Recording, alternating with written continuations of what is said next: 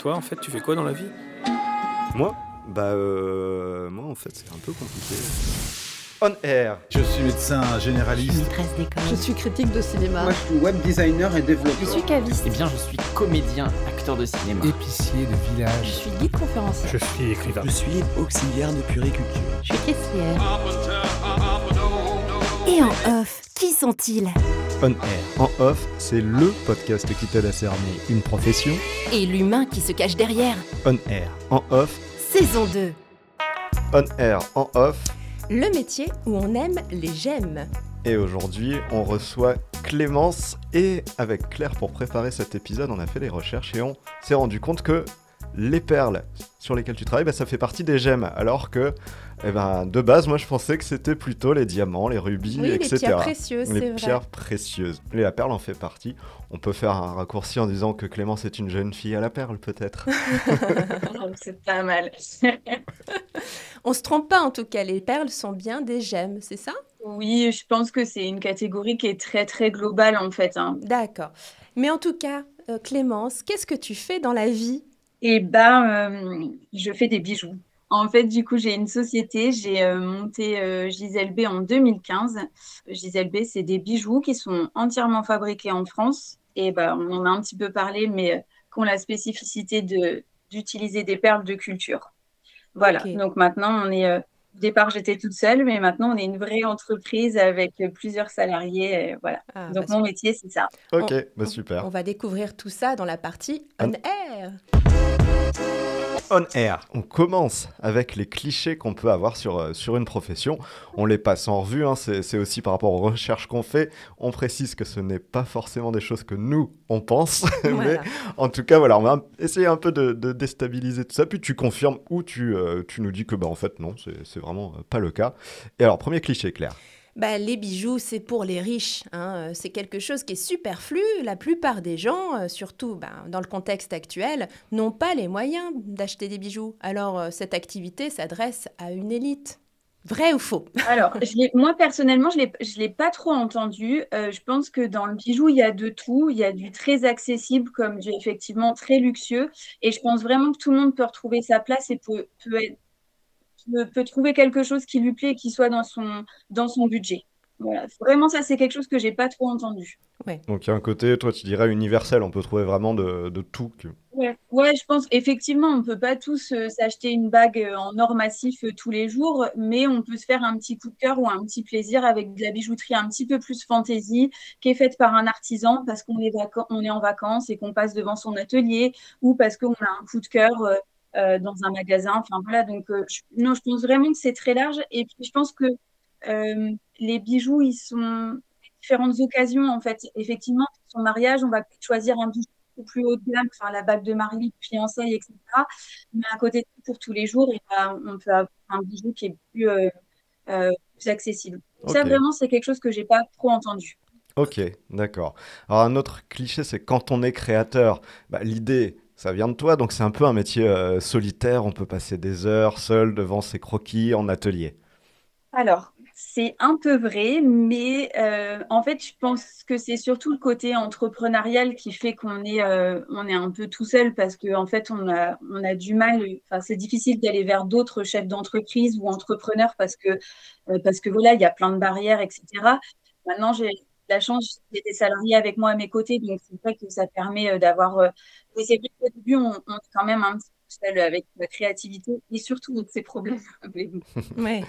Que- quel problème on peut avoir quand on est seul? Quelles galères peuvent arriver? Bah, des fois, c'est compliqué parce qu'on n'a pas toutes les compétences. En fait, quand on est entrepreneur, on, a, on est un peu un couteau suisse, on a plein de choses à faire. On doit faire de la compta, on doit faire du marketing, de la com, de la gestion. Puis il y a le côté créatif, il y a le côté, euh, pff, il y a, il y a tellement de choses logistiques, etc. Et en fait, on ne peut pas tout savoir. Donc, des fois, on est confronté à la solitude quand, euh, quand on a un problème et qu'on n'a pas forcément les compétences pour pouvoir y répondre de suite. Et dans ce cas-là, eh ben, il faut chercher sur Internet, il faut essayer de trouver des, des correspondants pour pouvoir réussir à trouver une solution. Et ça, c'est vrai que des fois, on peut un peu patauger, se sentir un peu seul. Oui. Oui, et puis surtout, on dit souvent que deux têtes pensantes valent mieux qu'une, hein, euh, que des fois on. Ouais, bah oui, pas, c'est sûr. euh, Et, et puis, euh, et puis c'est, ouais, après, il y a le côté aussi créatif dans lequel des fois on peut se sentir un peu seul. C'est, euh, moi, ça m'arrive de temps en temps, c'est de me dire, bah, j'ai sorti ce modèle-là, mais il me plaît à moi, je l'ai sorti comme ça, mais est-ce qu'en fait, euh, il me plaît à moi, uniquement à moi, ou est-ce qu'il va réussir à plaire à tout le monde? Enfin voilà, donc tout ça, c'est vrai que c'est de temps en temps, on se retrouve un peu, euh, un peu isolé, mais pas forcément seul. Je sais pas si c'est clair, mais euh, on a des fois du monde autour de soi, mais on est quand même, a certaines problématiques, on se retrouve quand même un petit peu seul. Bon, mais oui, on va développer hein, tout ça tout à l'heure, je pense. Le dernier cliché, et celui-ci, euh, bah, effectivement, Ah c'est c'est assez dans l'air du temps, c'est-à-dire que les bijoux auraient un impact environnemental et éthique euh, assez néfaste. euh, dans, le sens que l'extraction de métaux rares comme l'or euh, et aussi la perliculture, dans ton cas, euh, bah, sont assez polluants et euh, éthiquement pas très euh, viables, entre guillemets. Et là-dessus, toi, tu as Ouais, alors un ça c'est ça c'est la grosse problématique. Euh, effectivement, c'est très compliqué dans le bijou. Je pense beaucoup plus que dans le vêtement euh, par rapport aux, aux métaux. L'impact est, est- est dès le départ très lourd en fait. Euh, les métaux qu'on utilise dans la bijouterie sont forcément euh, liés à des conditions environnementales et sociales qui sont au départ pas terribles. Ça c'est clair. Mhm. Donc, euh, nous, ce qu'on a mis en place, c'est la fabrication locale. Donc, nous, on a notre atelier qui est à Valence. Euh, moi, j'ai un salarié qui travaille euh, exclusivement sur la partie atelier et on s'occupe du prototypage, on s'occupe de la perle, euh, tout ce qui va être travail de la perle, le montage des bijoux, l'assemblage, etc. Et après, on est entouré de deux autres artisans qui sont proches de chez nous puisqu'ils sont du côté d'Annecy, donc c'est vraiment très proche géographiquement. Ils vont s'occuper du plaquage, donc tout ce qui va être dorure, euh, on va dire la finition du bijou. Ça, c'était vraiment notre premier engagement, c'était de se dire on va faire quelque chose le plus local possible pour avoir un impact euh, de transport, etc. et de fabrication qui soit euh, le plus léger possible. Et puis, euh, quand j'ai commencé Gisèle B, euh, on entendait parler un petit peu d'or recyclé, mais c'était vraiment euh, une très belle coloris d'or. Enfin voilà, c'était pas encore bien bien mis au point. On savait pas trop où on mettait les pieds. Et euh, depuis quelques années, c'est développé petit à petit, notamment en Espagne. Ça a vraiment vraiment commencé. Donc tu, tu, tu parles d'or recyclé, c'est ça? Exactement. Donc euh, c'est drôle ça, Mm. c'est- enfin parce que je, moi je ne connaissais Non, pas moi non plus, personnellement. on a Ouais. découvert en préparant le- Ouais, c'est l'émission. Voilà. c'est- c'est pas très connu parce qu'en fait, euh, euh, je pense qu'on n'est pas très très nombreux à l'utiliser. Ça, ça commence hein, vraiment, on commence à en voir de plus en plus. Alors en fait, l'or recyclé, je vous explique rapidement, c'est assez simple. C'est que l'or, c'est un métal qui peut se fondre à volonté sans jamais perdre sa qualité. Du coup, l'or recyclé, c'est de se dire, je n'utilise pas de d'or euh, euh, qui va être extrait des mines, etc. J'utilise l'or qui est sur le territoire Ah qui bien. existe ouais. déjà et qui est en circulation. Et donc, en fait, c'est tout simplement, vous savez, tous les petits magasins, euh, rachat d'or, etc. Ouais. En fait, c'est, euh, on rachète, rachète les, les bijoux en or massif et tout simplement, c'est refondu et c'est réutilisé pour euh, faire de la bijouterie euh. D'accord. Donc Ok. c'est pour ça qu'on en voit de plus en plus des, des, des- Mhm. des boutiques comme ça. Ok. Tout à fait. Donc en fait, c'est tout simple et ça, c'est la grosse qualité de l'or. C'est vraiment ce, potentiel est énorme. Et il faut savoir que sur Terre, on a déjà énormément d'or qui est en circulation, euh, qui est dans des boîtes à bijoux, qui est pas utilisé ou qui est dans des coffres forts, dans des banques, etc. Et donc tout ça, c'est dommage parce qu'en fait, du coup, c'est- voilà, ça, a un gros potentiel. Donc l'idée, c'est vraiment de, réutiliser euh, et d'éviter, enfin, parce que moi, ce qui me touchait vraiment euh, énormément, c'est l'impact social, euh, de tout ce Oui. qui est Bah ouais. Hmm. C'est quand même dramatique, enfin, il se Ouais, passe c'est clair. choses de très très difficiles. Mhm. Donc voilà, l'idée c'était vraiment celle-là. On a commencé par une petite partie de nos collections où on a utilisé cet or recyclé. Petit à petit, euh, on arrive à faire des collections entières avec de l'or recyclé sur nos chaînes, exclusivement en or recyclé. Donc ça, pour nous, c'est euh, Ah, génial. C'est quelque chose ah, c'est top. ouais. Et, mais tu disais au début euh, que, que la couleur était un peu différente euh, de l'or naturel, mais du coup maintenant ça, vous avez réussi à, à- à compenser ça? Oui, parce qu'en fait, en fait, euh, l'or, il y a plusieurs coloris. En fait, il y a du 2N, du 3N, enfin voilà, et ça va du, du plus clair qui se rapproche du coup le plus de l'argent jusqu'au plus claquant, le plus doré, le plus jaune. Personnellement, je- j'aime pas trop cette couleur très très jaune. Euh, c'est un choix euh, personnel et Oui. de design. Mhm. Euh, donc, du coup, c'était compliqué parce que l'or recyclé, comme il n'y en avait pas encore beaucoup sur le territoire, c'était difficile d'avoir des plantes qui soient dans la couleur que j'aime, en fait, des plantes Ah que ouais. j'aime. Voilà, on arrive à faire nos propres bains d'or recyclé et du coup, ça nous permet, euh, ça nous permet de voir notre couleur qu'on aime, qui est une couleur de- avec un jaune un petit peu plus pâle, avec une teinte en dessous. Ok. Ok, bon bah super intéressant, moi j'y connaissais rien, j'ai tout appris. on apprend des choses. En ce qui concerne la perliculture, alors comment euh, comment tu t'en sors? Alors là, c'est compliqué. On euh, voit qu'il y a une que, volonté de ne euh, pas utiliser des, des- des filières euh, néfastes, mais comment tu fais pour les perles du coup? Alors, pour les perles, euh, c'est très difficile parce que des perles de culture, on n'en trouve qu'en Asie. Ouais. Ça, c'est clair, dès le début, c'est noté. C'est- C'est pas possible, il n'y en a pas ailleurs. Mm. Euh, il y a la perle de Tahiti, etc. Mais là, on est sur euh, des perles qui coûtent très très cher et on est loin de mon marché, en fait. Hmm. Je suis pas du tout sur, ce, sur cette gamme de, de bijoux. Oui. Donc, ça a été difficile. Il a fallu que je trouve euh, au départ euh, une relation en direct, c'est-à-dire que j'enlève le maximum d'intermédiaires. Ouais. Ouais, Je ne sais pas si vous voyez un peu, mais c'est un peu comme dans le vêtement, euh, les grosses enseignes, en fait, euh, quand elles achètent des tissus, etc., elles ont énormément d'intermédiaires et du coup, elles ne savent plus d'où vient réellement le tissu parce qu'il y a 10 personnes entre eux, euh, enfin, sur Oui. la chaîne. mhm, Ouais. Donc, mon idée première, c'était celle-là. C'était de me dire, il faut que j'ai le moins d'intermédiaires. Et comment tu as fait alors? T'es t'es allé directement sur place? Et bah, au départ, j'étais dans le nord de la France et euh, j'ai réussi à trouver quelqu'un en Belgique parce que vous savez, en Belgique, il y a beaucoup de diamants, beaucoup de. Voilà, c'est un, c'est un pays Ouais, qui ouais. travaille beaucoup les, les gemmes, justement. Ouais. Anver- Euh, Anvers notamment. Et, euh, et du coup, bah, j'ai réussi à trouver quelqu'un qui avait euh, travaillé avec des, des, des, des artisans euh, en Chine euh, et qui était un, mon seul intermédiaire, on va dire, directement avec les exploitations.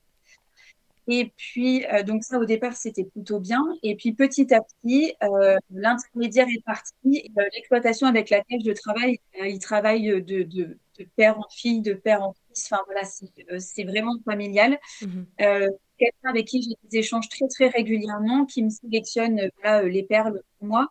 Et forcément, je ne peux pas dire qu'il n'y ait pas un, un impact, parce que forcément, c'est une exploitation. Donc, forcément, il y a, il y a, il y a forcément euh, de la pollution qui est générée. Mais l'idée, c'est vraiment de trouver quelqu'un qui travaille directement avec le côté familial. Oui. Et euh, il n'y a pas du tout d'exploitation humaine. Euh, ils sont euh, une dizaine de personnes et ils sont tous de la même famille. Enfin, voilà, ils travaillent depuis très très longtemps.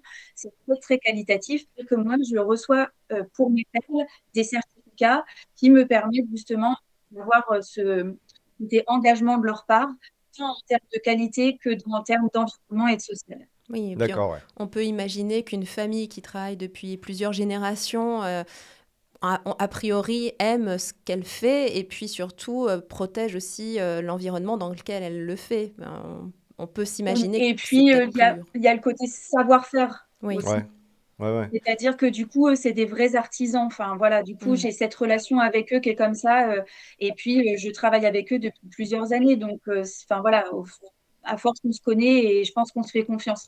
Je pense que vraiment, ce qui était important pour moi avec la perle, c'était d'être directement avec la personne avec laquelle je travaille, parce que je travaille beaucoup au feeling. Et du coup, pouvoir discuter avec eux directement, c'était pour moi un gage de qualité et de savoir où est-ce que je mettais les pieds. Mhm. Oui. Et tu as pu les, les rencontrer, aller une fois sur l'exploitation, voir comment ils travaillent?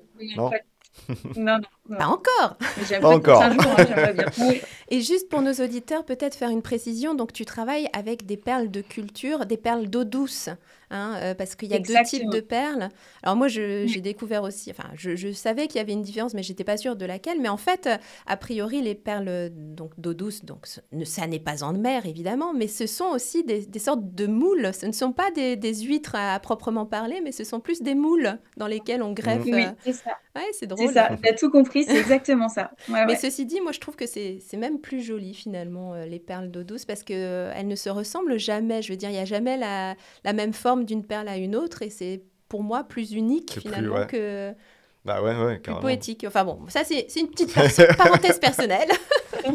Mais je suis totalement d'accord avec toi parce que moi aussi, j'aime aussi le côté euh, baroque et le côté euh, euh, euh, unicité dans le bijou et, et travailler cette matière, c'est vraiment ce que ça m'apporte et c'est ce- vraiment ce que j'adore. Et c'est, tu t'es tourné vers la perle euh, par rapport à ça justement ou que- qu'est-ce qui, qui t'a attiré à travailler ça comme, euh, comme Oui, j'aime? pourquoi, pourquoi la perle et pas d'autres pierres euh, précieuses, en effet, c'est vrai? Euh, J'ai travaillé quand même un peu avec d'autres d'autres euh, d'autres pierres, euh, notamment l'opale au départ Ah, parce que c'était une pierre que j'ai- je trouvais très belle. Mais en fait, tout simplement, c'est par rapport à la matière.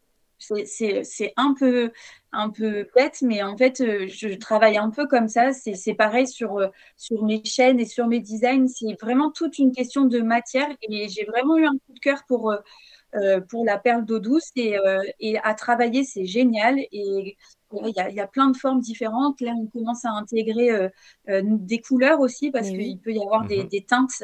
Euh, et ça, j'adore. Donc voilà, c'est vraiment, c'est vraiment la matière. D'accord, ok. On va passer à la réalité du métier. Mais oui, Un petit peu. parce que là, on a vu les clichés qui n'étaient pas super sympas, euh, donc euh, c'est bien, on a, on a refait le point là-dessus. Mais par rapport à ta vie de tous les jours dans ton métier, alors euh, ça, être créatrice d'une marque de bijoux, ça, ça recouvre plusieurs activités, hein, comme tu nous l'as dit un peu plus tôt. Mais alors, comment tu, tu fais pour gérer ces différentes casquettes euh, euh, La conception des bijoux, euh, des collections, ensuite la Mm. promotion aussi? La promotion, ça doit te prendre du temps, la gestion du site euh, internet, des réseaux sociaux peut-être aussi. Tu vas nous dire si tu es sur les réseaux sociaux. Alors, quelle part de ton temps est-ce que tu octroies à chacune de ces activités? Parce qu'il y a créatrice, mais aussi euh, chef d'entreprise, entrepreneuse, business, euh, Ouais. boss, euh, chef. Ouais, c'est c'est une, une multitude de casquettes. Je, je vous avoue que je pourrais pas dire le temps que je j'octroie à chaque domaine. Je crois que c'est vraiment euh, au cas par cas et tous les jours différents. Il y a des jours Au où jour le jour. Ouais, c'est ça, c'est que bah, en Ah fait, euh, euh, en fin de mois, c'est plus des jours compta parce qu'il faut rendre des papiers absolument pour la TVA. Euh, euh, après, j'ai des, j'ai des, j'ai des moments de, de, de vie. Alors, c'est assez bizarre. Je ne sais pas encore trop comment l'expliquer, mais j'ai des moments de vie où c'est la créativité et que ça. C'est-à-dire que je peux me lever la nuit, sur un modèle. euh, du coup, Ouais. tout le reste est mis de côté et ça, ça, ça, ça m'arrive. C'est comme ça, ça prévient plus trop. Mhm. Ça, c'est, quelque chose. euh, tu, vas, tu vas me dire d'ailleurs, si, si ça te fait ça, euh, une perte un peu de. Pas de temps, mais une perte du rapport au temporel quand tu es dans la créativité. Parce que c'est quelque chose qu'on peut remarquer dans les activités euh, créatives. Dans le sport aussi, ça peut arriver quand il y a une telle concentration qu'on en oublie tout le reste. Et c'est ce qui s'appelle le flow. C'est Ah. des, des choses qu'on peut voilà, atteindre vraiment de temps en temps. Et Mhm. est-ce que toi, ça t'arrive où bah, tu vois pas les heures passer, puis quand tu regardes l'horloge, euh, oula, ça fait. euh, Ah oui, moment, oui, quoi. mais c'est totalement. Et il y a des fois, je, je peux ne pas dormir pendant plusieurs jours d'affilée. Enfin, je vais dormir deux, trois heures parce que je suis dans ce processus et que j'ai des choses à. C'est, ouais, c'est, en fait, ça, je sais pas trop comment l'expliquer. hein. Je, je sais pas si vraiment euh, les créatifs et les sportifs arrivent à expliquer ça, mais c'est un état un peu différent de, de, de la vie de tous les Mhm. jours où Mm. c'est un peu comme une bulle. Euh, alors moi, je suis maman de deux enfants, donc du coup, cette bulle, elle est un peu percée la journée. Donc Bah Ah oui. que j'arrive À retrouver cet que état-là. j'arrive à Mais, mais c'est beau. Mais oui, ça fait un peu ça. excuse-moi, c'est, c'est beau en fait que tu aies encore euh, cette priorité-là, enfin, entre guillemets, c'est-à-dire que tu arrives encore à avoir ça, parce qu'on pourrait penser qu'avec toute cette pression de, euh, d'entreprise à gérer, de, de papier, enfin, comme tu Mm. disais, de compta à sortir, etc., ça, ça pourrait euh, complètement étouffer ce, ce côté créatif. Et finalement, non, tu es en train de nous dire que ça t'arrive encore. Et ça, c'est, c'est chouette. Mm. Oui, d'ailleurs, c'est une crainte. hein. Ah oui. je- mais je pense que je pense que enfin, je, je me, je me dis souvent que, alors je me compare absolument pas à un artiste peintre ou quoi que ce soit, parce qu'ils sont, je pense, vraiment très, très au-delà de, de ce que je peux sortir de créativité. Mais euh, je pense que oui, c'est une crainte. Il y a des fois, je me dis, est-ce que je vais réussir à sortir une collection qui va plaire et qui va fonctionner? Est-ce que je vais sortir, est-ce que ce que je vais sortir euh, est dans l'air du temps? Est-ce que ça va fonctionner? Parce que le problème de la mode aussi, c'est qu'il faut qu'on colle aux tendances. Ah oui. Mhm. Et faire des compromis, quoi. c'est ouais, c'est ça, exactement. Et donc des fois, je me dis, euh, oui, avec tous ces compromis, est-ce que euh, ça- un jour ça va s'arrêter ou pas? Est-ce que je vais en avoir marre? Mais, pour l'instant, j'en ai pas marre, donc euh, Ah, super. Tant mieux. Cette créativité, donc ça va, mais, euh, mais j'avoue que c'est une crainte hein, quand même. Mais oui. Bah ouais, ouais, ça peut, ça peut se comprendre, ouais, quand même. de- Surtout quand on crée des choses, qu'à un moment, bah, où l'inspi ne vienne plus, ou que ça ne plaise plus. C'est vrai que ouais, je peux, je peux comprendre. Et alors, autre chose qu'on voulait te demander, comme c'est toi qui a, qui a créé euh, donc cette marque Gisèle B, d'ailleurs, on reviendra sur, sur le nom, à un moment, tu nous, tu Oui. nous expliqueras. Euh, donc, cette marque, c'est ton bébé, c'est toi qui, voilà, qui a été là à l'origine. Est-ce que du coup, bah, il y, a un- il y a un peu de mal à déléguer peut-être euh, avec toutes ces casquettes, ou non, ça, tu, tu y arrives? Ça, c'est une question très difficile. On sent qu'il y a un travail qui a été fait là quand même. hein.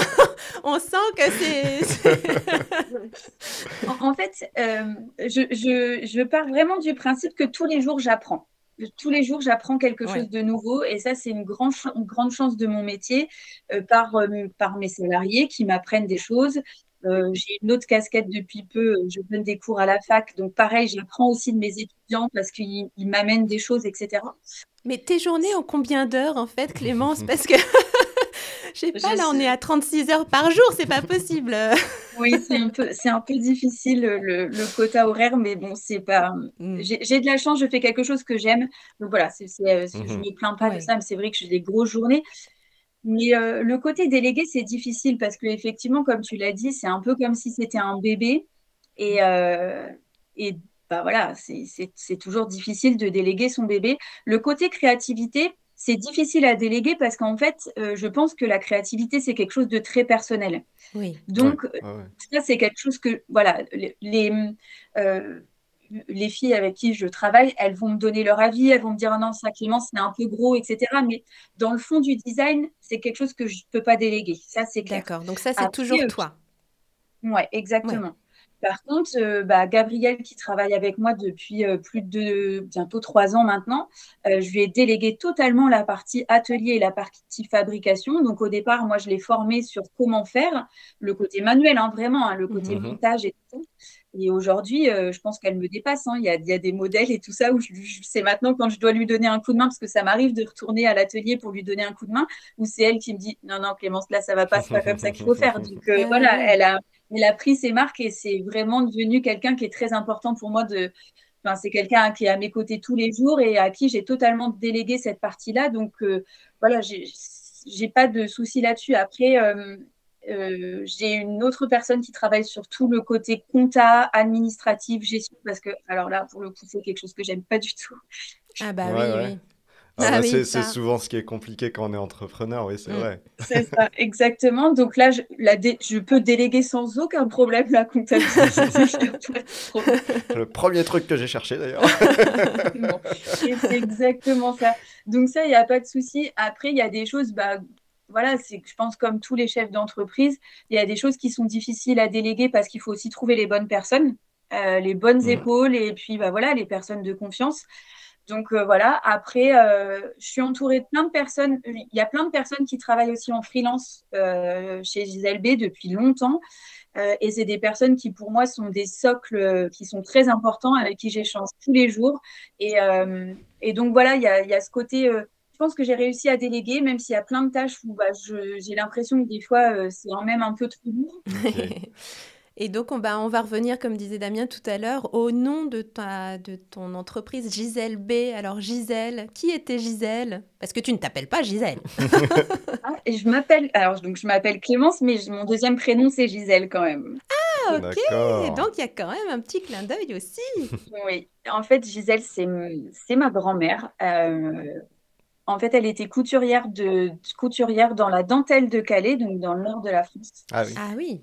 Euh, quand euh, j'étais petite avec mon petit frère, euh, enfin voilà, on passe beaucoup de temps chez elle et elle nous a appris à coudre, euh, elle nous a appris à broder, elle nous a donné des collections de boutons et de dentelles. Enfin voilà, on en avait partout. Ah oui. On créait des déguisements, elle faisait euh, les, les tenues de nos poupées, etc. Enfin voilà, c'était vraiment euh, euh, quelqu'un de très très doué euh, dans tout ce qui était couture, etc. Euh, j'ai beaucoup appris avec elle euh, ce côté un peu, euh, oui, manuel et puis euh, échange autour du travail manuel, en fait. Euh, la transmission, enfin voilà, c'est, c'est- elle m'a transmis tout ça. Voilà, je cherchais le mot, c'est ça. Mhm. Et euh, c'est vraiment ça.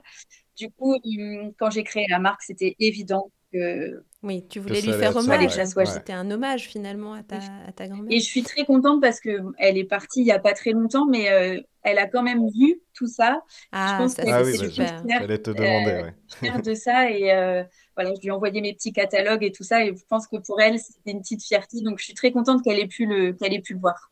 Ah, c'est c'est magnifique ça d'avoir pu euh, lui, enfin, lui transmettre ces Bah ouais. catalogues. euh, ouais. Ouais. Et alors, euh, question très terre à terre, mais Gisèle, euh, là dans ta marque, c'est sans E à la fin. Oui. Donc on le dit d'ailleurs aux auditeurs, si vous souhaitez euh, regarder Mhm. sur Internet, c'est Gisèle B, mais sans E entre le L et le B finalement. Alors pourquoi euh, C'était juste un choix pour raccourcir ou? Non, non, c'est juste un problème, euh, on va dire euh, technique. C'est que en fait, euh, si je mettais un, euh, en fait, c'est si je mettais un E à Gisèle, ça passait pas auprès de l'IMPI en termes de dépôt de marque parce Ah que oui. ça se rapprochait trop de la mannequin. De la mannequin, ouais. Ah, mais oui, mais oui. Et d'ailleurs, c'est vrai. Quand j'ai fait ma première recherche, je suis tombée sur euh, Gisèle Ah oui. euh, Bunch- Bunchton. Voilà. Bon, oui, bon, ça. Oui, c'est bonne ça, chaîne, ouais. je je crois. Et d'ailleurs, le... donc on a abordé le, le, ter- le, le nom de Gisèle, Mais mais, le B. B, c'est pour bijoux ou pas Pour- Ouais, exactement. d'accord. Ah, Ouais, eh, bien c'est joué. T'as vu, marketing, quand même. Ok, donc on peut retrouver tout sur giseleb.com. Et sans E Voilà. entre le ça. L et le B. Ok. Alors on va continuer, hein, la réalité du métier. Moi, j'avais une question sur ton métier. Comme tu t'occupes de la partie création, comment tu fonctionnes? Tu fais du croquis, c'est directement informatisé? Tu bosses sur PC, tablette euh, Parce que j'ai aucune idée de comment on, comment on Mhm. crée en fait un bijou. euh, comment on le... Quand tu te réveilles Oui, la nuit, Je dessine. Alors, je ouais. dessine hyper mal. hein. Sachez-le, Mhm. je suis pas du tout une dessinatrice. C'est pas du tout mon, mon métier à la base. Je, je dessine super mal, mais je fais des croquis et je dessine euh, un peu ce qui me passe par la tête euh, en termes de matière et de, et de forme de perles, etc. Ok. euh, et d'assemblage. Et donc, en fait, tout passe plein. Et c'est des pages entières où je ça va pas. Et après, je passe direct. Alors, euh, ça, je pense que plein de personnes font différemment. Moi, je passe direct à la matière. Je vous l'ai Ah, dit, hein, je pense, mais je- j'ai besoin d'avoir la matière dans mes mains. En fait, euh, on a plein de matières brutes, euh, d'anneaux, plein de, de tiges, béton, etc., euh, qui me permettent en fait de les travailler, de les assembler à des perles, etc. Vous allez voir ce qui se propose en perles. Et là, je fais, euh, voilà, c'est ce D'accord. j'ai dessiné, j'essaye de faire plus réalisable possible. D'accord. Et ça reste un prototype ou parfois cette chose devient euh, bah, une véritable pièce que tu vends euh, directement sans passer par la case proto? Ah non, ça, c'est forcément un prototype. D'accord. Hmm. Ok. Ouais. Il y a forcément un prototype parce qu'il faut qu'on voit comment ça tombe, il faut qu'on voit si c'est trop lourd sur l'oreille, par exemple pour une paire de- d'oreilles, oui. euh, pour, euh, Il y a une notion une de confort on teste aussi, c'est ça solidité, le- le- le- la durabilité dans le temps, parce que aussi Ouais. l'idée c'est d'avoir des bijoux qui durent.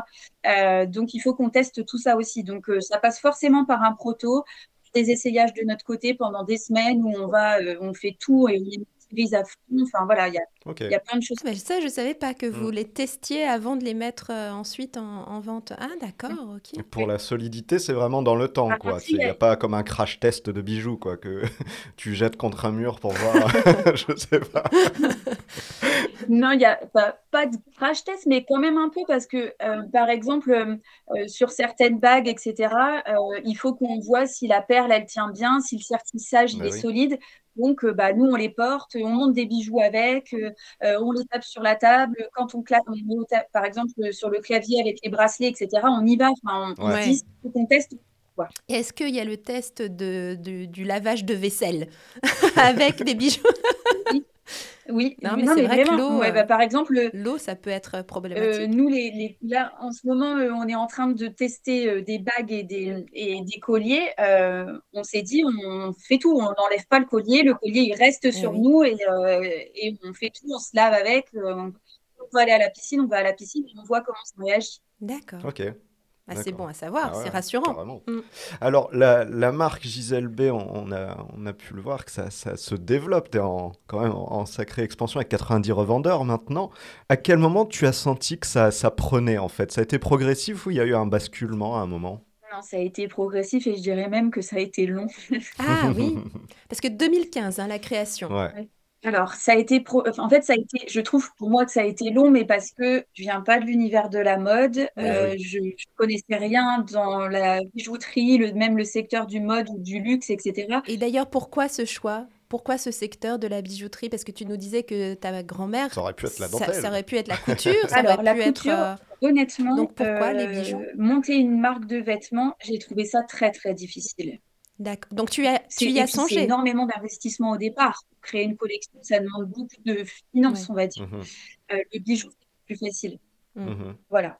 Et puis, euh, des bijoux, je le faisais depuis, depuis toujours euh, avec euh, ma grand-mère, enfin voilà, des, des perles, etc. On en avait euh, euh, comme une petite fille qui, enfin voilà, j'ai toujours fait un peu ça et euh, Mhm. on faisait plein de bijoux avec les boutons ou des broches, etc. Donc voilà, c'est, je pense que je l'avais quand même un petit peu au départ. Le premier, la première chose que je me suis dit, c'est les vêtements, ça serait super bien, mais je pense que ça va être vraiment très, très difficile. D'ailleurs, je tire mon chapeau à toutes celles qui créent des choses de prêt-à-porter parce que je pense que c'est très, très dur. Ok, d'accord. Et donc tu disais que ça a été long selon toi à apprendre. Alors, bon, moi de l'extérieur, Oui, 7 ans, sept ça ans, ne ça me paraît paraît pas pas non si plus long, très ouais. très long, Ouais. mais j'imagine que qu'on a un regard euh, différent quand on est vraiment dans, dedans, quoi. Euh, donc comment, comment ça s'est comment s'est produit un petit peu le, la, réussite, quoi, la, montée?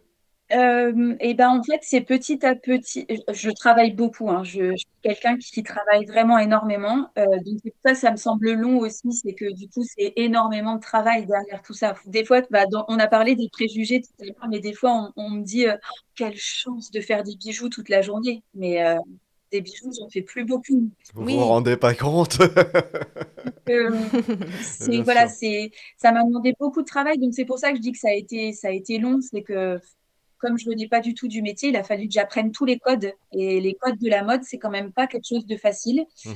Euh, j'en étais très éloignée, mes parents viennent pas du tout de ce milieu-là non Oui, plus, que donc Il y a l'aspect aussi, moi, je, alors, euh, j'imagine, euh, si je me mets à ta place, j'imagine que c'est un investissement aussi quand tu lances ta propre marque euh, de, de bijoux. Euh, et donc, forcément, tu espères que euh, ça va fonctionner pour euh, avoir un retour sur investissement. Euh, ça nous amène à la question de est-ce que tu en vis maintenant bien de, de- de cette marque? Euh, Est-ce que tu arrives à, à en dégager un, un salaire suffisant ou c'est, comme tu disais, en développement et Euh, où, oui, où je en me es-tu? verse un... Ouais, je me verse un salaire depuis plusieurs années maintenant, donc ça c'est chouette. J'ai mes salariés, donc euh, du coup euh, voilà, ça, je plus toute seule, même si c'est elle la priorité par rapport à moi. Mais je crois qu'un jour mon mari a fait le calcul. Je crois que je me paye au taux horaire d'un salarié chinois. Je crois donc vraiment pas grand-chose par rapport Ah au oui. nombre d'heures que je fais. Mais euh, mais il y a plein d'autres avantages. Je suis quand même récompensée pour euh, le travail que je fais. Euh, voilà, le but c'était de proposer des choses que j'aime. De vivre de ta passion, ce qui n'est pas donné effectivement à tout le monde, et Mhm. c'est- c'est c'est super. Ouais, Ouais. ouais, ça c'est vraiment quelque chose où je me, je me sens vraiment chance- chanceuse de ça parce que voilà, je, je sais qu'il y a des gens qui, qui vont au travail à reculons et moi, euh, je pas du tout mon cas. C'est vraiment un cas. métier de passion, oui. donc c'est très agréable. Oui, tu te réveilles même la nuit, parfois, pour, Pour, euh, pour pour la continuer à travailler. C'est top. Euh, on va en venir un petit peu peut-être au cursus, au parcours. Euh, tu, tu nous l'as évoqué un petit peu, tu disais, toi, tu viens pas du tout du, du monde de la, de la mode. Euh, en plus, de l'extérieur, ça a l'air d'être un secteur assez fermé. Tout de même, tu disais qu'il y a des codes, etc. Euh, donc, comment tu as appris ces codes Ça a été un peu dur par moment ou euh, voilà, tu as trouvé des, on va dire, des, des petites portes dérobées pour te, te greffer à ça? Eh ben, en fait, oui, c'était, c'était pas facile. Effectivement, il y a des codes et puis c'est un, c'est un métier, euh, enfin, c'est un secteur où euh, il y a beaucoup euh, de connaissances, en fait. Euh, il faut rentrer dans un réseau pour pouvoir se faire connaître. Et encore aujourd'hui, je trouve que c'est ce qui me manque, le réseau, Ah par oui. exemple. Ouais. Je pense que c'est quelque chose de difficile dans le secteur de la mode de, de se développer un réseau euh, euh, fort. Et euh, j'ai eu de la chance. À l'époque, j'étais sur l'île et il y avait un incubateur de jeunes créateurs qui s'était mis en place. Et donc, il fallait postuler, passer un entretien. Et j'ai la chance d'avoir mon, premier atelier Mhm. et d'avoir une formation, d'être entourée de, de personnes qui, elles, étaient du secteur de la Ah mode. oui, super. Voilà. Et donc, du coup, ça, ça m'a permis d'aller d'emmagasiner le maximum d'informations que je connaissais de travailler et de, Mhm. euh, de les écouter. Grâce à cet incubateur, vraiment, ça m'a permis d'apprendre beaucoup, beaucoup de choses. D'accord, génial. ok. Parce que tu faisais quelles études en fait à Lille? Alors, moi, j'ai fait beaucoup d'études. j'ai fait plein de choses différentes. Euh, à la base, je devais être enseignante, donc rien à voir avec ce que je fais aujourd'hui. Ah, d'accord, ouais, ouais. Euh, du coup, j'y retourne un petit mais peu. Mais tu reviens un peu, ouais. Mm. Ouais, c'est drôle. Euh, mais du coup, j'ai fait des études d'abord d'histoire-géographie. Ensuite, je suis allée dans tout ce qui était sociologie. et après, j'ai eu la chance de pouvoir intégrer une espèce de filière de Sciences Po euh, où en fait c'était c'est pas Sciences Po hein, parce que ça n'a pas de concours d'entrée enfin il y a un concours d'entrée pour rentrer du bac plus 5 mais c'est pas tout, tout, le début de Sciences Po ça n'a pas du tout mhm. et euh, du coup euh, c'était basé sur la communication et l'économie sociale et solidaire etc et j'étais prof de Sciences Po et c'était axé très politique très très communication très aussi d'entrepreneuriat. Et euh, voilà. Après, j'ai travaillé dans l'aide sociale à l'enfance, dans le secteur de l'économie sociale et solidaire, donc ce qui a vraiment rien à voir. Bah oui. Euh, le secteur est très loin de la créativité. Euh, je m'en suis un peu éloignée et j'en ai, profité pour monter la, pour monter la marque. D'accord. Donc l'incubateur dont tu nous parlais tout à l'heure, ça a été une chance finalement? C'est grâce à ça que tu as entrevu un autre euh, futur ou, euh, ou c'était avant même d'intégrer cet incubateur que tu t'es dit ouais non il faut que je change de voie, c'est pas mon truc. Euh? Je pense que c'était. Je, me suis dit qu'il fallait que je change de voie au départ et puis mmh petit à petit je me suis tournée vers l'envie de monter mon propre truc à moi, mon propre projet et euh, petit à petit, euh, l'incubateur s'est mêlé à tout ça et m'a permis du coup de développer euh, le projet. je pense que c'est ça. mais je pense que moi, l'aide sociale à l'enfance, c'est un milieu assez difficile et je pense tout simplement émotionnellement, je n'étais pas non plus capable de, de, gérer tout ça et qu'il me manquait pas mal de choses. Il fallait que je m'éloigne de ça, simplement. Ouais, donc voilà, tu as fait un, virage, euh, mais euh, en conscience en fait par rapport à ce que mm. tu nous dis là, quoi. Oui, oui, mm. oui, oui. On n'a pas fait nos moments bah, anecdotes. tu sais quoi, j'y pensais. je pensais, allez, on va se lancer une petite anecdote, là. Alors vas-y, Damien. Alors tu nous as parlé du nom de la, de la marque en, hommage à, ta, à ta grand-mère, donc Gisèle, et donc la marque Gisèle B. Est-ce que, est-ce qu'il y a, y, a y a un bijou que tu as par exemple créé en hommage à quelqu'un, pas, pas forcément ta grand-mère ou ta grand-mère, mais est-ce que voilà, parfois il y a des références comme ça quand tu, quand tu crées des choses? Eh ben non, je crois pas. Ah ouais, d'accord. Donc tu penses pas forcément à une personne quand tu crées le design d'un bijou? Eh ben non, je pense pas à une personne. Je pense. Bon, bah alors on va faire une autre anecdote. c'est global en fait. C'est pas une personne en particulier. C'est euh, euh, enfin je sais pas, je, visualise peut-être mes clientes et je me dis est-ce que ça elle mettrait, est-ce que ça ça va aller, est-ce que mes vraiment un bijou hommage, ouais. non, j'ai jamais fait. D'accord. Et eh ben une autre anecdote alors. Une autre, on en a quelques-unes. Alors, et eh ben oui, on n'en a pas parlé, mais une anecdote galère. Est-ce qu'à un moment de ton parcours, tu as douté? Est-ce qu'à un moment, tu t'es dit, non mais là euh, j'en peux plus ça, ça, ça je, non je, je peux plus j'arrête. Et puis finalement ça, on sait que ça a continué mais malgré tout est-ce qu'il y a eu des instants de doute? Ça peut être très rassurant pour les gens qui souhaitent se lancer. bah, c'était il y a pas très longtemps. Oh non c'est pas vrai. ouais ouais c'était il y a deux mois. Euh, je pensais être quelqu'un de très solide et de réussir. J'arrive assez facilement à gérer les galères du quotidien. Mais en septembre dernier, je pense que j'ai atteint euh, un point. ah ouais? Trop de travail. Euh, eh oui. Et je me suis fait pirater mon compte Instagram. Ah mince et ah ça a été la, petite euh, goutte d'eau un peu en plus. Euh, ouais. Bah alors là, j'ai vu des centaines d'heures de travail disparaître. Ah ouais. Je savais même pas qu'on pouvait se faire pirater. Ah bah on peut tous se faire pirater. Hein. Je, je bah, c'est en perso, mais moi quand j'ai lancé l'activité, pas longtemps après, j'ai eu un piratage. tu sais, par mail, quoi, où on te dit, voilà, on a tes données, il y a des, crypté, tu sais. Ah oui Ouais. Ah. Et donc, alors, ça donne quoi quand on pirate un compte Instagram? Il te, il te retire des choses de ton compte, enfin de ton profil ou comment ça se passe? Eh ben, j'avais accès à plus rien du tout. Ah. C'est-à-dire que en fait, euh, je me suis fait hacker mon compte Facebook, un compte business, enfin voilà, comme, comme tout le monde, le compte business qui permet de créer, qui est relié au compte Instagram. Mhm. Et en fait, c'est le compte Facebook qui s'est fait hacker, euh, sur lequel ils ont diffusé contenu je, je j'en parlerai même pas parce que c'est horrible, ah qui n'est pas diffusable, qui est interdit ah, et qui va au pénal. Ah, oui. Et du coup, j'ai reçu carrément une alerte me disant que je ne respectais pas les codes d'Instagram. Alors là, qu'est-ce que c'est que cette histoire? Mais c'est pas possible.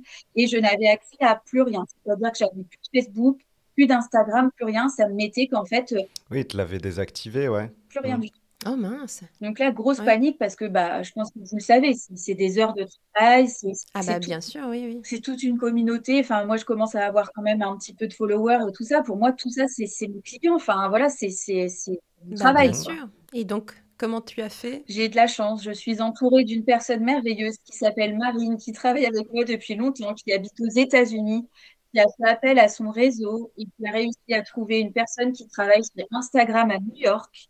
Je vous dis merci parce que franchement, je- Ah ouais. Ah ouais. voilà, cette personne, elle a fait Ah ça oui, par oui, euh, pour le coup. ouais. juste bonté, c'est incroyable. Donc euh, vraiment, euh, voilà. Et qui, et en fait, ça a été très dur parce qu'effectivement, ce qui avait été diffusé sur euh, sur Facebook, c'était, euh, bah voilà, c'était des choses pas très belles. Et, euh, et du coup, il a fallu que je porte plainte en France pour euh, dire que je ne suis pas responsable de ce qui a été mis, etc. Oui. Et euh, Oui, parce que c'est terrible en fait d'associer ta marque à Non, mais une je- euh, vidéo qui est absolument vraiment, je- pas. je Ah ne ouais, sais pas. Ah Et oui, puis en plus, j'ai pas compris le but, j'ai pas compris l'intérêt de, de ce piratage. Et moi, on m'a rien demandé en fait. C'était juste le but de diffuser des images euh, horribles. Voilà. Mhm. Et donc de détruire. un- euh, ouais. De détruire un compte, quoi. Ouais. Mais c'est vrai que c'est Oui, bizarre, exactement. sans contrepartie, Oui, quoi, en fait. ouais. C'était. Ouais. C'est pareil, je comprends Je- eh pas ben, trop l'intérêt. vraiment, je tombe des... ouais, je tombe des nues. Moi, je savais même pas Ouais. qu'on pouvait faire ça, pirater euh, les réseaux sociaux Mhm. de cette façon-là.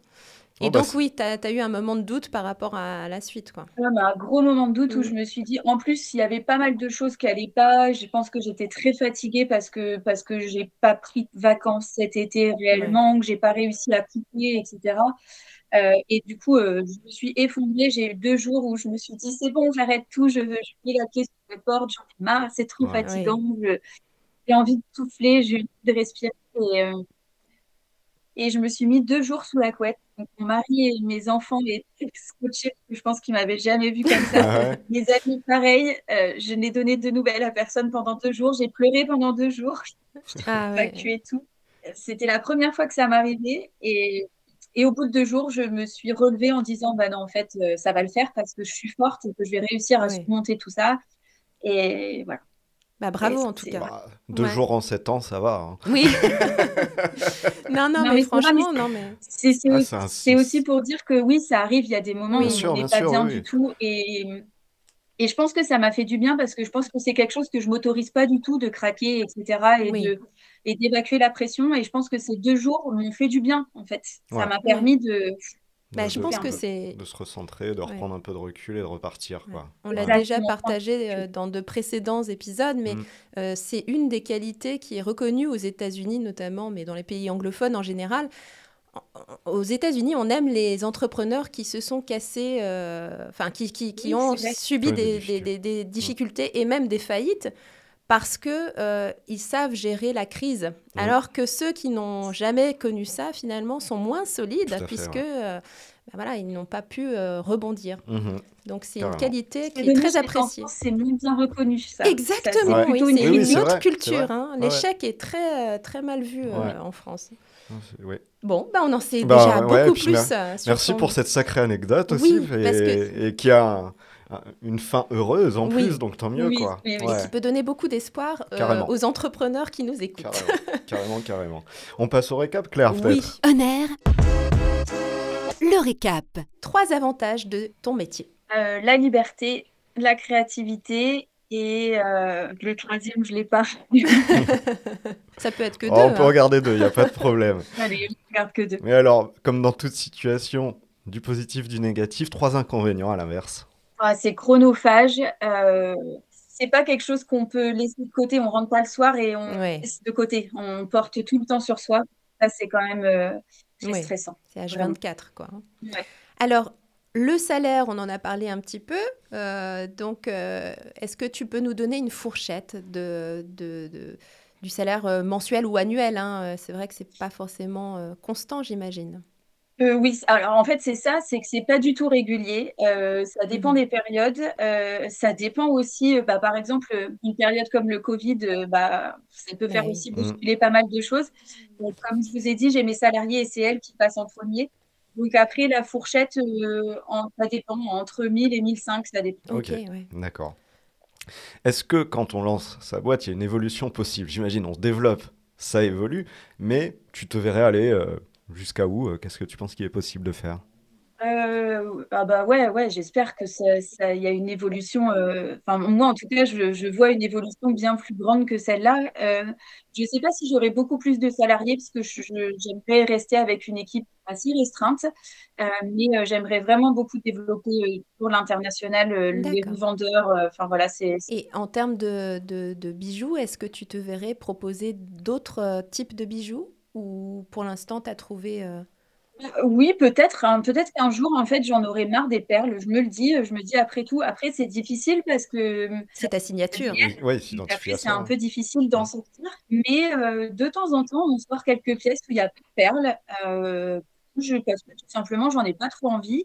Donc euh, ça, il n'y a pas de souci. Et puis après, si, ce qui évolue un petit peu, c'est la montée en gamme. Au tout départ, quand j'ai monté la marque, euh, les bijoux étaient euh, pas en plaqué or. Ils étaient euh, juste euh, avec euh, une dorure.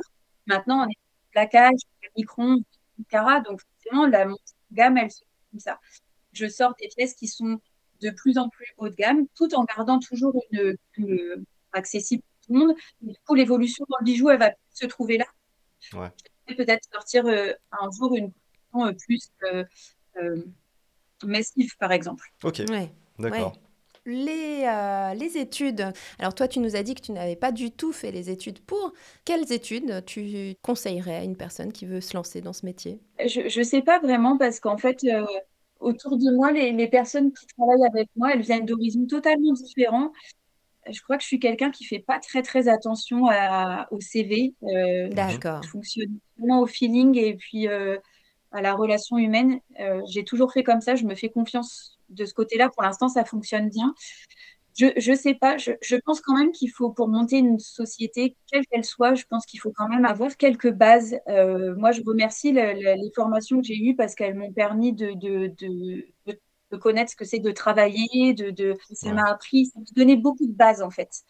Mais après, est-ce qu'il y a une formation adéquate? Je sais pas. Non, mais c'est intéressant. Ça veut dire qu'on n'est pas obligé de venir de ce milieu, on n'est pas obligé d'avoir fait l'école pour, euh, et on peut quand même travailler dans ce milieu-là. En revanche, tu dis, il faut quand même Faut avoir base, euh, des bases de gestion d'entreprise. gestion d'entreprise, ouais, voilà. C'est ça. Ouais, je pense. Et puis au-delà des bases de gestion, je pense qu'il faut vraiment se dire que euh, ça va être, ça va surtout quand on vient pas du milieu, du coup, ça va être long, Mm. ça va être dur, ça va demander beaucoup de travail. Et je pense qu'il faut vraiment beaucoup, beaucoup de, travail et de, de, de courage à se dire, bah oui, là, il faut faire une heure de plus parce que ça va me prendre une heure de plus parce que j'ai pas les codes, par exemple, Ah ou oui. parce que je ne sais pas vers qui me tourner. Et ça, il Ouais. faut être capable de, de l'encaisser, quoi. D'accord, ouais, donc il faut une capacité de travail, ce qui nous amène au profil idéal selon toi pour se faire ce métier. Donc tu, tu viens d'en révéler une partie. Oui. Être travailleur, courageux. Travailleur et courage, ouais, notamment. Est-ce qu'il y a Ouais, et d'autres qualités qu'il faut? Passionné, je dirais. Oui. Je pense Mhm. que voilà, quand, euh, quand on fait ça avec, euh, avec passion, c'est, c'est plus facile. Et les défauts éliminatoires pour terminer. Donc, euh, on ne se lance pas si. Bah, on se lance pas si. C'est difficile de dire à quelqu'un de pas se lancer. c'est vrai. C'est difficile. euh, Ah, c'est une bonne je- réponse je- aussi. hein. Ouais. Ouais, C'est voilà, une je- bonne je réponse, c'est vrai. c'est difficile. Je me dis que tout le monde a sa chance, en fait, euh, à partir du moment où il trouve le bon, euh, euh, son bon créneau, en fait, Mm. la chose dans laquelle il s'épanouit. Je pense que quand on s'épanouit et qu'on trouve euh, ce qui, ouais, ce qui nous émerveille, ce qui la passion, je pense qu'on est capable de soulever des montagnes. Donc, euh, Oui, c'est vrai. Bah. C'est une belle conclusion. Ah, mais moi j'ai adoré, c'est super encourageant, euh, merci. Off. Alors dans un métier comme le tien, on est chef, on a son entreprise, est-ce qu'il y a du temps quand même pour d'autres choses à côté, comme des hobbies, des passions, un temps en famille aussi? Heureusement. Ouais. Heureusement quand même. Oui, hein. Ouais, je vous l'ai dit, je suis maman de deux enfants, alors oui, il faut que je leur donne du temps quand même. Bah oui, bien sûr. Alors, comment tu fais? Tu te déconnectes à un moment de la semaine? Est-ce que tu estimes qu'il faut, euh, à partir de, je sais pas, vendredi soir, euh, c'est terminé, Gisèle? B euh, Parce que tu nous disais quand même que c'était un peu H24, euh, que tu y pensais tout le temps. Non, je crois que je déconnecte jamais, vraiment. Ouais. Je, je, je, garde mes enfants le mercredi. Donc le mercredi, je ne travaille pas. Enfin, c'est un bien gros mot. Je- non, Tu on télétravailles. peut pas dire que. J'ai, mes enfants le mercredi, Ouais. mais je fais un petit peu de télétravail euh, le matin. Ok. Et, et l'après-midi, par contre, je suis avec eux à 100%. et je les emmène à leurs activités, on fait plein de choses, etc. Et c'est vrai que le dimanche, euh, bah, un petit qui a 4 ans, euh, il va faire sa sieste. Pendant qu'il fait sa sieste, je vais retravailler et finir des choses si j'ai pas fini. Ok, ouais. D'accord. Et pour ton côté personnel, toi, est-ce que tu as des, des autres trucs que tu fais juste pour toi à côté, des- une, une autre passion que la création? Et bah, et bah pas trop, euh, pas trop en fait. Non? Ok. Tu, t'y te- retrouves dedans peut-être aussi, hein? Ouais, je sais pas. Bah, en fait, je suis avec ma famille, ça me suffit, c'est déjà pas mal. Ouais. Ça, c'est voilà, c'est déjà des bons moments. Euh, après, je suis quelqu'un qui adore aller au restaurant, ce genre de choses. Donc voilà, j'ai ces, j'ai ces moments-là. Euh, je suis fan de plantes et de jardinage. Donc voilà, ça, ça va me faire mes petites activités euh, voilà, de ce côté-là. Ok. Bah, on prendra des conseils de resto sur Valence si un jour on est, on est amené à venir dans le coin, dans la Drôme. Mais malgré tout, est-ce que tu as le sentiment de courir ou est-ce que tu arrives à t'organiser?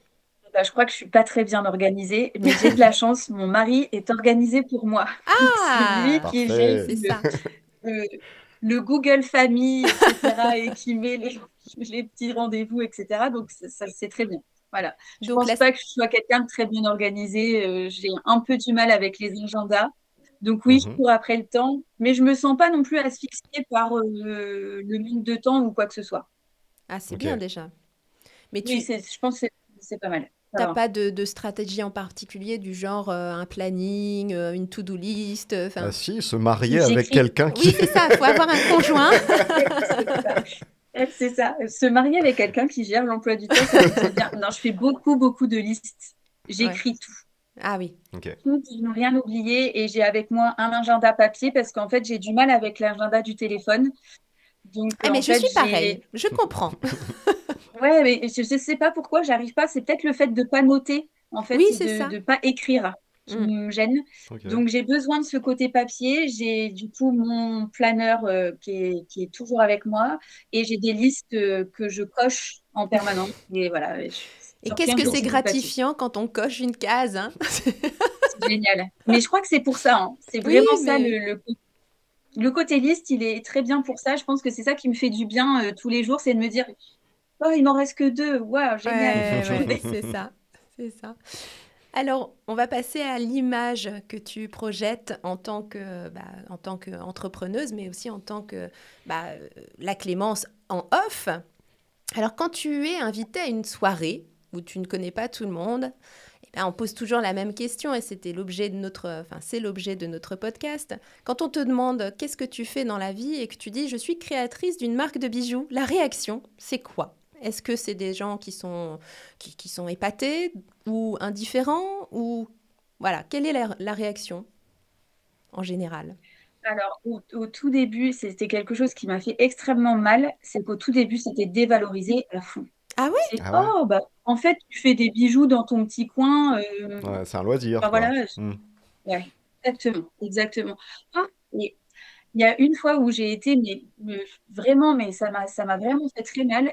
J'avais un rendez-vous avec un, un banquier euh, qui m'a dit, euh, c'est dingue quand même euh, de faire des bijoux comme ça et de sortir un chiffre d'affaires comme ça. J'aurais dû dire à ma femme qu'elle continue de faire ses petits bijoux le dimanche. hein. Oh là là là là. Ah Alors, Dieu. nous avons du sexisme, nous avons...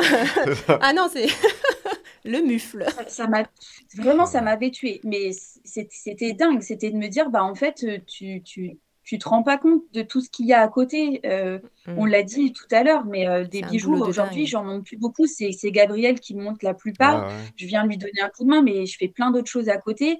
Euh, mes journées, elles font, euh, elles sont pas assez longues pour que je puisse tout faire, donc je ne fais pas que ça euh, comme un petit loisir.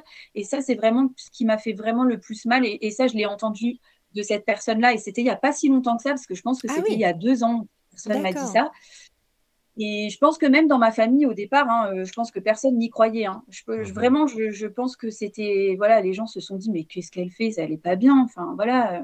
Petit à petit, ça va un peu mieux, mais quand même, euh, euh, par exemple, c'est c'est tout bête, mais j'ai arrêté de dire que je suis créatrice de bijoux. Aujourd'hui, je dis que je suis chef d'entreprise, que j'ai monté une marque de bijoux fantaisie. Ah ouais. Parce que si je ça, et ben en fait, je suis euh, dévalorisée. j'ai dû aller voir des investisseurs, etc., pour, euh, pour développer la marque, et bah, euh, j'ai dû voilà, changer cette façon de me présenter justement mhm. pour être prise un peu plus en considération parce que j'arrivais, j'étais une femme qui faisait du bijou. Alors là, face à des hommes, parce que malheureusement, les investisseurs financiers, il y a plus d'hommes que de femmes. Ah bah pour moi, ça a été très dur. ça a été vraiment une posture à changer. Et, tu, as été, euh, ça c'est un constat que tu as fait ou du coup tu as été accompagné peut-être par euh, des, entreprises de communication, euh, de, presse qui t'ont dit bah, écoute, on est désolé, mais ce serait mieux que tu te pitches de cette manière en tant que chef d'entreprise.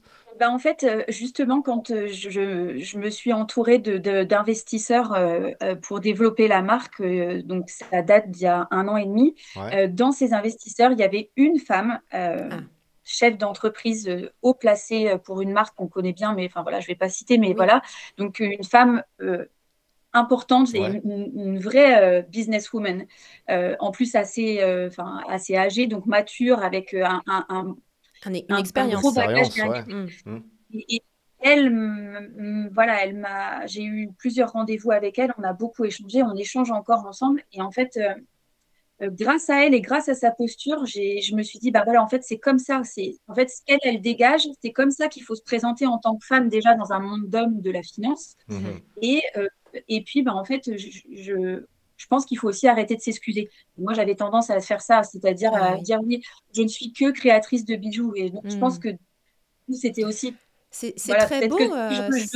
Ouais, c'est très beau cette solidarité en fait entre femmes euh, chefs d'entreprise. Je trouve que c'est, je, bah trouve ça rassurant. Je, j'avoue que j'avais peut-être plus l'impression que c'était un peu chacun pour soi, mais visiblement, il y a quand même une transmission. Euh, Après, j'en ai pas rencontré beaucoup, c'est la seule que j'ai rencontrée, mais euh, du coup, peut-être que aussi le fait qu'elle soit vraiment beaucoup plus âgée que moi, il y avait peut-être aussi ce côté transmission, qu'elle avait aussi envie de me donner, mhm. ce côté un mhm. peu, écoute Clémence, je vais essayer de t'amener certaines choses. Et euh, voilà, je sais que c'est difficile. En plus, elle, elle était aussi maman, etc. Donc, elle, a elle a connu un peu ce que je vis aujourd'hui et je pense que c'est ça vraiment Après, c'est vrai qu'on a tendance à entendre que dans le monde de l'entreprise et des femmes, il y a souvent des choses difficiles. Mais là, vraiment, je l'ai senti plus comme une transmission. Et c'est ça que j'ai aimé. Mm. Mhm. Ah, et puis tout simplement, elle, a cru en ton produit parce que sinon elle ne l'aurait pas fait. Hein. Oui, oui, c'est clair. Moi, je veux juste, euh, je veux juste souligner quelque chose, c'est que euh, tu as d'autant plus de mérite dans le sens où tu nous disais tout à l'heure que tes proches n'avaient pas forcément cru en cette euh, en ce nouveau départ. Et, euh, et puis, bah, visiblement, euh, le banquier non plus. Enfin, Et je trouve que c'est d'autant plus euh, admirable que tu aies tenu bon et que tu aies prouvé ah bah finalement que c'était pas une lubie et que tu, que tu allais en faire ton métier et que ça fonctionne. Donc, bravo en tout cas pour ça. Garder le cap face au vent contraire. Mais oui, tout à fait. C'est assez rare quand même. Et alors, une autre question qui, qui est sur la partie off. Donc, justement, c'est l'entourage en mm. off, donc tes proches, des amis, est-ce qu'ils t'ont déjà demandé de faire un bijou sur mesure, voire est-ce que tu pourrais nous faire un prix ou, ou même à l'œil? Est-ce que ça Et on veut des noms. Alors, euh, eh ben, je crois pas, parce que, en fait, peut-être que c'est parce que c'est aussi moi qui, qui leur dis euh, non, mais vas-y, je peux faire quelque chose pour toi, ça me ferait plaisir de faire quelque chose pour toi.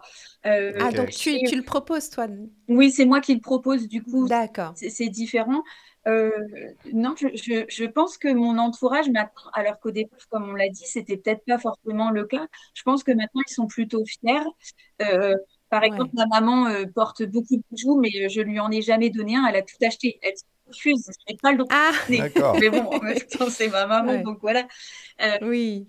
Donc ça, et après, bah, sur mes amis, j'ai bah, D'ailleurs, en ce moment, je suis en train de faire euh, quelque chose pour une, pour une amie. Euh, euh, elle me demande de le faire, mais enfin voilà, il n'y a pas de côté oui, tu vas me le faire gratuitement, etc. etc. Ouais, c'est pas sur la... tu tires pas sur la corde sensible, quoi. C'est juste, voilà. Vraiment, vraiment pas. Et d'ailleurs, je me sens plutôt maintenant soutenue et valorisée qu'autre chose. Donc, non, pas du ah, C'est cool. C'est super. Une question qui me vient là, une gamme bijoux enfants, tu y as songé ou pas? Alors, Puisque tu as des enfants. Oui, bah, d'ailleurs, eux font des colliers, des trucs euh, toute la. Enfin, quand ils viennent à l'atelier, pour eux, c'est une caverne d'Alibaba, ils adorent. Euh, J'imagine. C'est oui, j'y ai pensé. Euh, après, j'ai un, j'ai un peu peur euh, de tout ce qui est euh, euh, que qualité, enfin le côté un peu qualité, danger, etc. du bijou par rapport à l'enfant. Euh, l'enfant, c'est un, Oui. c'est quand même un Ah ouais. secteur où il faut faire très attention. Euh, il y a quand même pas mal de normes euh, pour le secteur de l'enfant. Oui, c'est vrai.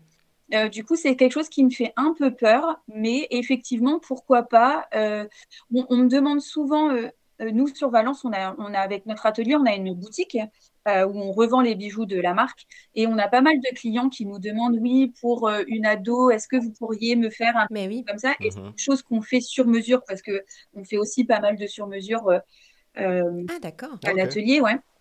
Et, euh, et du coup, c'est des choses qu'on peut faire comme ça. Après, lancer une gamme, ça peut être une idée qui pourrait arriver, effectivement. Ça peut être quelque chose, pour l'instant, on ne l'a pas fait, mais voilà, ça, ça pourrait, ouais.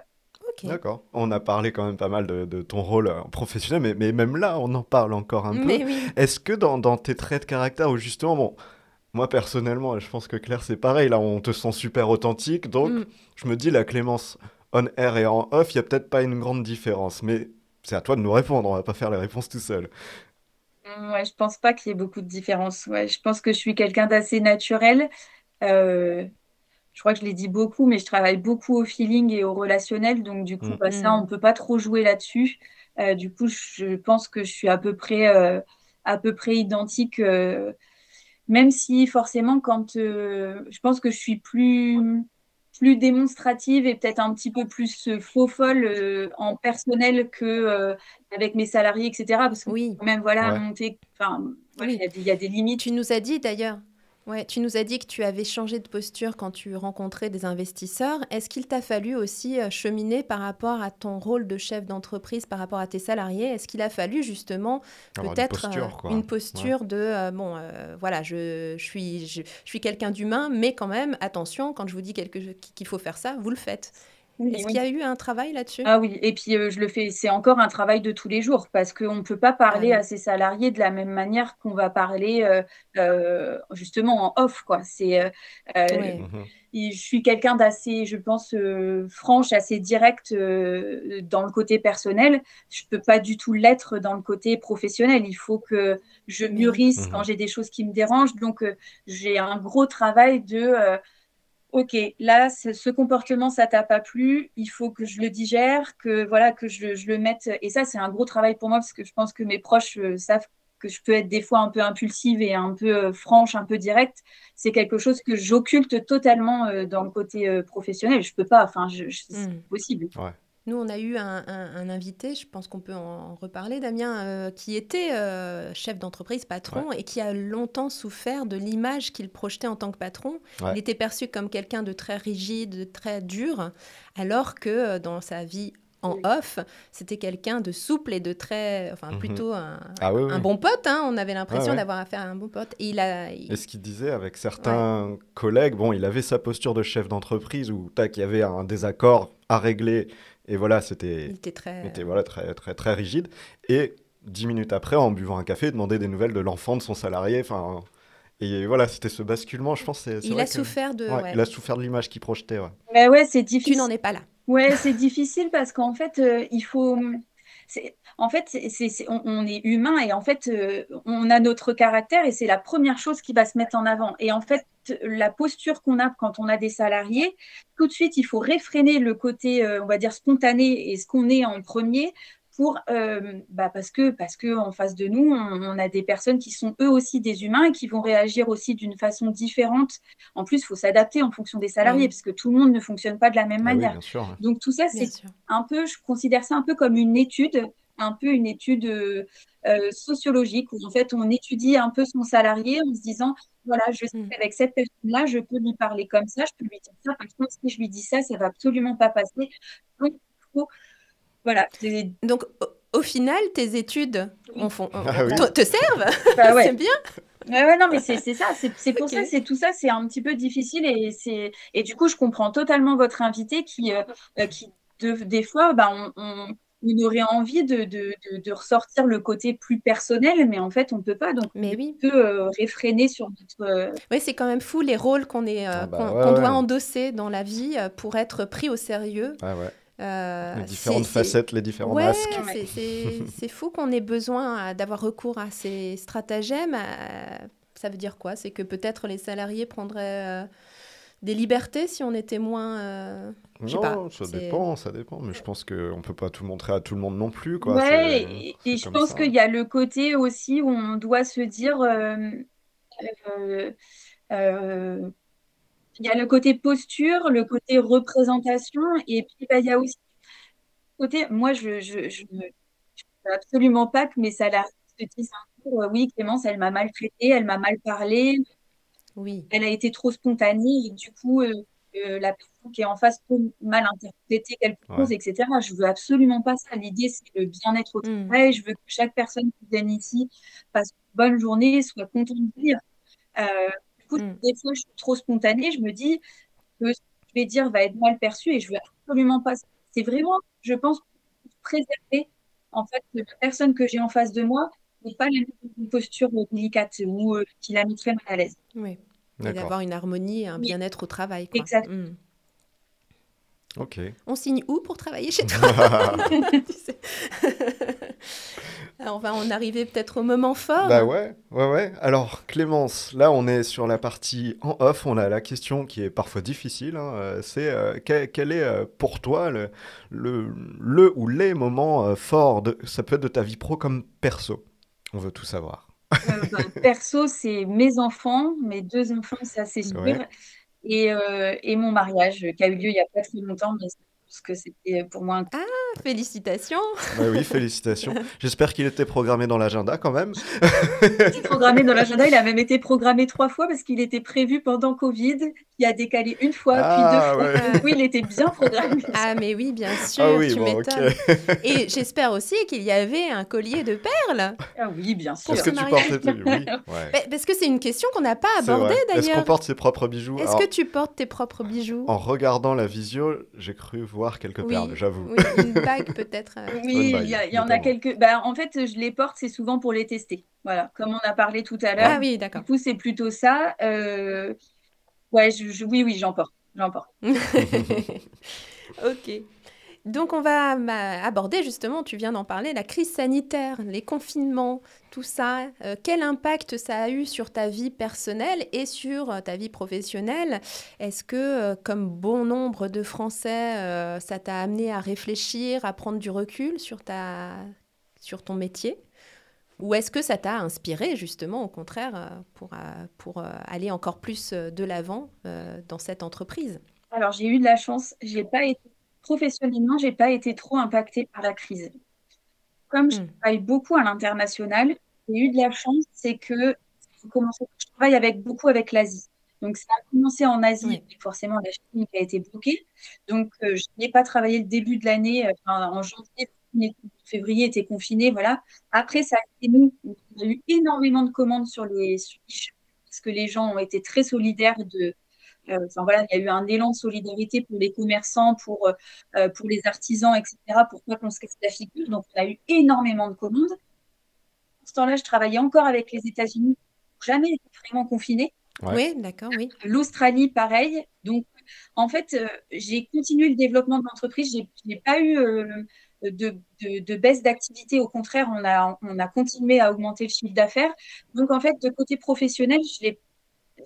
Ça a été, euh, ça s'est bien passé. Bah, c'est une bonne, euh, c'est Oui, une et bonne nous, chose. hein. on est atelier de fabrication. Donc, en fait, on avait la possibilité, comme on était à l'époque, on n'était que deux avec Gabriel, euh, on avait le droit de, de pas d'ouvrir au public, mais on avait le droit de venir travailler. Donc, en fait, on avait notre bouquet vers, euh, et on venait au travail. Ah oui. Voilà, D'accord. on était Mm. masqués, on était chacune dans un bureau, etc. On avait forcément tout- Mm. tout- tout- toutes les, tous les gestes barrières, etc. Tout ce qui devait être mis en place. Et on a continué à travailler, bon, sauf les deux vraiment gros, gros confinement. euh, Enfin, voilà. Oui. Mm. On a repris très, très vite une activité à, à peu près. Et pour, pour les fournisseurs, t'as pas eu de sou- soucis euh, pour, euh, pour Un être petit peu peut-être, non? Non, parce que Made in France, donc euh, en fait, euh, voilà, les perles, on en avait assez parce qu'on avait déjà fait nos sélections, donc on ne s'est pas senti trop restreint. Et nos fournisseurs étaient super. français. Euh, du coup, euh, eux, ils avaient comme nous la possibilité d'ouvrir, donc ils continuaient à travailler, même si c'était en effectif réduit. Donc c'était un petit peu plus long que d'habitude en termes de délai, c'est clair. Et voilà, Oui. on a réussi à les plus compreniez le retard, etc. franchement, c'est Ouais. Donc, sur le plan professionnel, parfait. Et sur le plan personnel, euh, est-ce que euh, donc les confinements, le fait de faire l'école à la maison pour les enfants peut-être? Ouais, Comment ça s'est passé tout ça? Ouais, ça c'était très dur, mais je pense que tous les parents, euh, je pense qu'on s'est retrouvés dans des situations et, et avec des casquettes qu'on n'avait pas du tout envie de prendre en plus. Donc, donc oui, c'était c'était un peu plus difficile. Après, euh, je suis dans une maison avec un jardin, une petite Oui. piscine. Enfin voilà, j'ai de la chance privilégiée. J'ai eu un Mhm. confinement de privilégié. Je peux absolument pas me plaindre, j'en ai pas le droit. Et voilà, donc euh, tout s'est bien passé. J'ai franchement. Et alors, on on n'a pas pensé encore à te demander, mais donc tu disais que tu étais originaire, euh, enfin originaire de Lille. En tout cas, tu étais voilà du, du Nord. Qu'est- Qu'est-ce qui, qu'est-ce qui t'a amené à, à partir à Valence dans la Drôme? Le temps. Le climat. Damien. En fait, euh, oui, on habitait dans le, donc on habitait à Lille et euh, j'ai eu mon premier enfant, euh, donc une fille. Et habiter la grande ville avec des enfants, c'est quelque chose qui me faisait un petit peu peur parce que moi, j'avais vécu la campagne et c'était assez facile. Hmm. Euh, donc, on a eu un peu peur parce qu'on habitait dans la banlieue de Lille et c'était un peu difficile. Enfin, je l'ai senti un peu comme ça. C'était facile de déménager. Bah, du coup, mon mari a postulé à trois différents et on s'est retrouvés dans la Drôme comme ça. D'accord. Il n'y avait pas d'attache particulière au début euh, dans la Drôme, quoi. Rien du tout. Ah non, c'était euh, la ok. découverte totale. C'est la- le Ah, c'est chouette. Comme ça de parfois de repartir à zéro à un Mm. endroit. Oui, oui, c'était c'était très chouette. Euh, bon, toujours un peu de, de stress de quitter bah, les amis, sûr, etc. oui, Mais ça, Mais oui, bon, les amis. Faut tout en recommencer. fait, quoi. les amis viennent en vacances et puis moi, je vais chez eux. Et puis voilà, puis en fait, ça se fait naturellement. C'est, au final, c'était, c'était une très bonne idée. Je suis très contente parce que mes enfants sont... Enfin, Valence, c'est une ville moyenne. Euh, Mhm. On a tout, mais en même temps, ça reste quand même assez petit. Donc, pour mes enfants, c'est parfait. Il fait effectivement très beau. Enfin, voilà, donc c'est chouette. Ok, top. Donc chouette. On va en arriver au bilan. Eh oui. Euh, on s'avance lentement La vers la fin de l'épisode. Alors la première question, dans 10 ans, est-ce que tu te vois toujours en tant que créatrice de la marque Gisèle B? Est-ce que tu imagines toujours euh, travailler pour cette entreprise ou ou il y a autre chose, un plan B en tête Non, pas du tout de plan B. J'espère que je serai encore là. Super. Alors, autre question qu'on pose dans, dans cette saison 2. Est-ce que tu aimerais mettre quelqu'un au défi de participer à ce podcast? Et qui, dans ce cas-là, pourrait, euh, selon toi, après avoir vécu euh, cet enregistrement, tu te dis, bah ouais, ça pourrait être sympa de, de découvrir cette personne, euh, quelqu'un que tu Oh, connais? j'ai plein de personnes. euh, Ah, bah, ah, bah, trop bien. plein de- Euh, oui, je pourrais vous citer plein de personnes. Euh, et bah déjà, par exemple, ma photographe Marine, alors elle est, elle est aux États-Unis, elle, elle habite, elle habite au Texas, Euh, mais pour moi, c'est un, c'est, c'est quelqu'un humble, créative, etc. Donc voilà, c'est, donc, c'est Marine Barion Photographie. Vous pouvez la, la suivre sur Insta, mais c'est, c'est quelqu'un que j'aime beaucoup et que je trouve assez inspirante et j'adore son travail. Donc voilà. Ah bah, Ok. écoute, avec Ouais, bah, plaisir. tu nous l'as bien vendu. Et c'est elle qui fait les clichés pour euh, les bijoux de Gisèle B.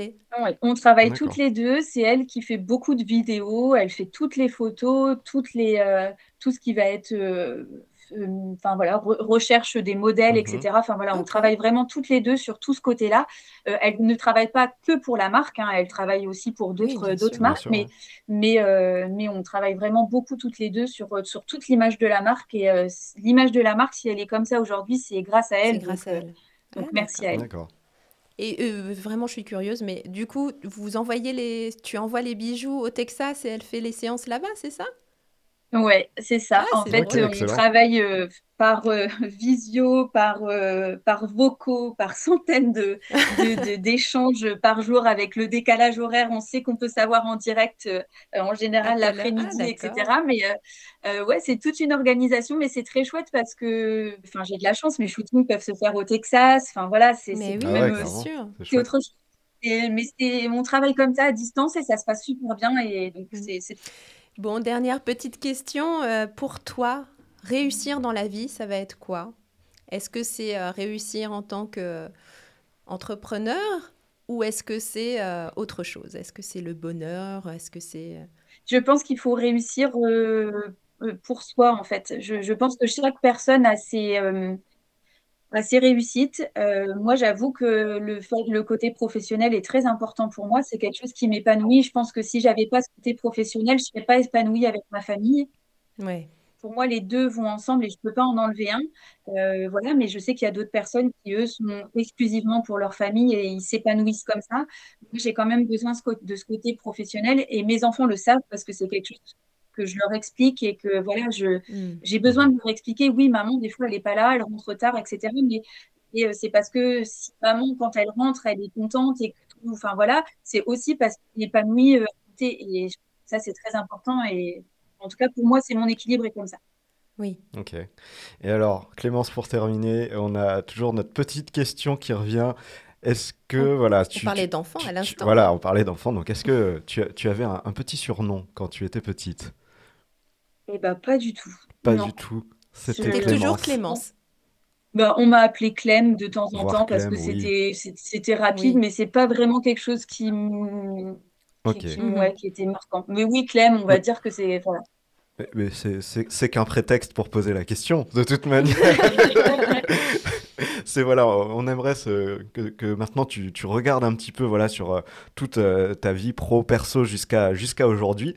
Et si tu voyais donc cette petite Clémence, qu'est-ce que tu lui dirais ou qu'est-ce que tu lui donnerais comme conseil?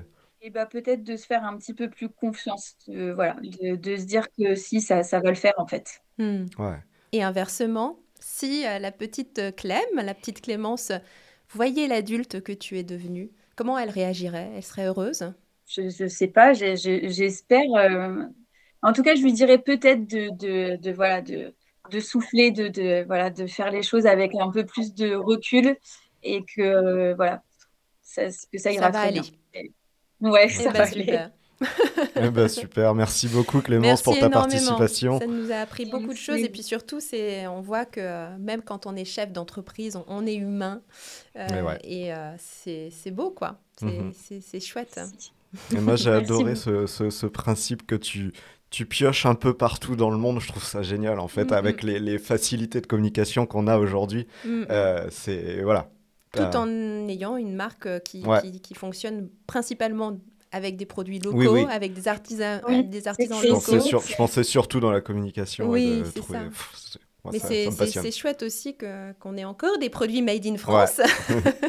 oui, mais oui, il y a, ah il y a plein de pépites, il y a plein de pépites, mais c'est ouais. Bah, merci énormément. Et puis on rappelle le site internet euh, giselb.com. Sans E. Sans E entre le L et le B. Et puis tu disais donc tu as un compte euh, Instagram, Facebook aussi. Tu peux nous, nous donner les, les, les noms? Et bah, c'est euh, Gisèle B et c'est euh, Jellowy, donc euh, en anglais, voilà, tout simple. Ok. On peut te trouver facilement, je pense. Hein. Bah, N'hésitez pas à aller faire un tour pour découvrir tout cela. Ouais. Fin d'épisode. Fin d'épisode pour nous. On se retrouve comme d'habitude lundi prochain. Voilà, nouvel épisode, même heure, minuit, une heure française, je précise, pour la sortie de l'épisode. Et puis, bah, en attendant, n'hésitez pas à écouter d'autres épisodes, à vous abonner. À... nous laisser une évaluation. On a vu qu'on avait de plus en plus d'évaluations ça nous fait plaisir, ça fait remonter un petit peu le podcast. Et puis voilà, nous ça, fait plaisir toujours de lire les petits commentaires qu'on peut avoir sur, euh, sur les réseaux ou, euh, ou même ouais, sur les plateformes de, de podcast. Donc en tout cas, on vous dit à très bientôt dans On Air en off.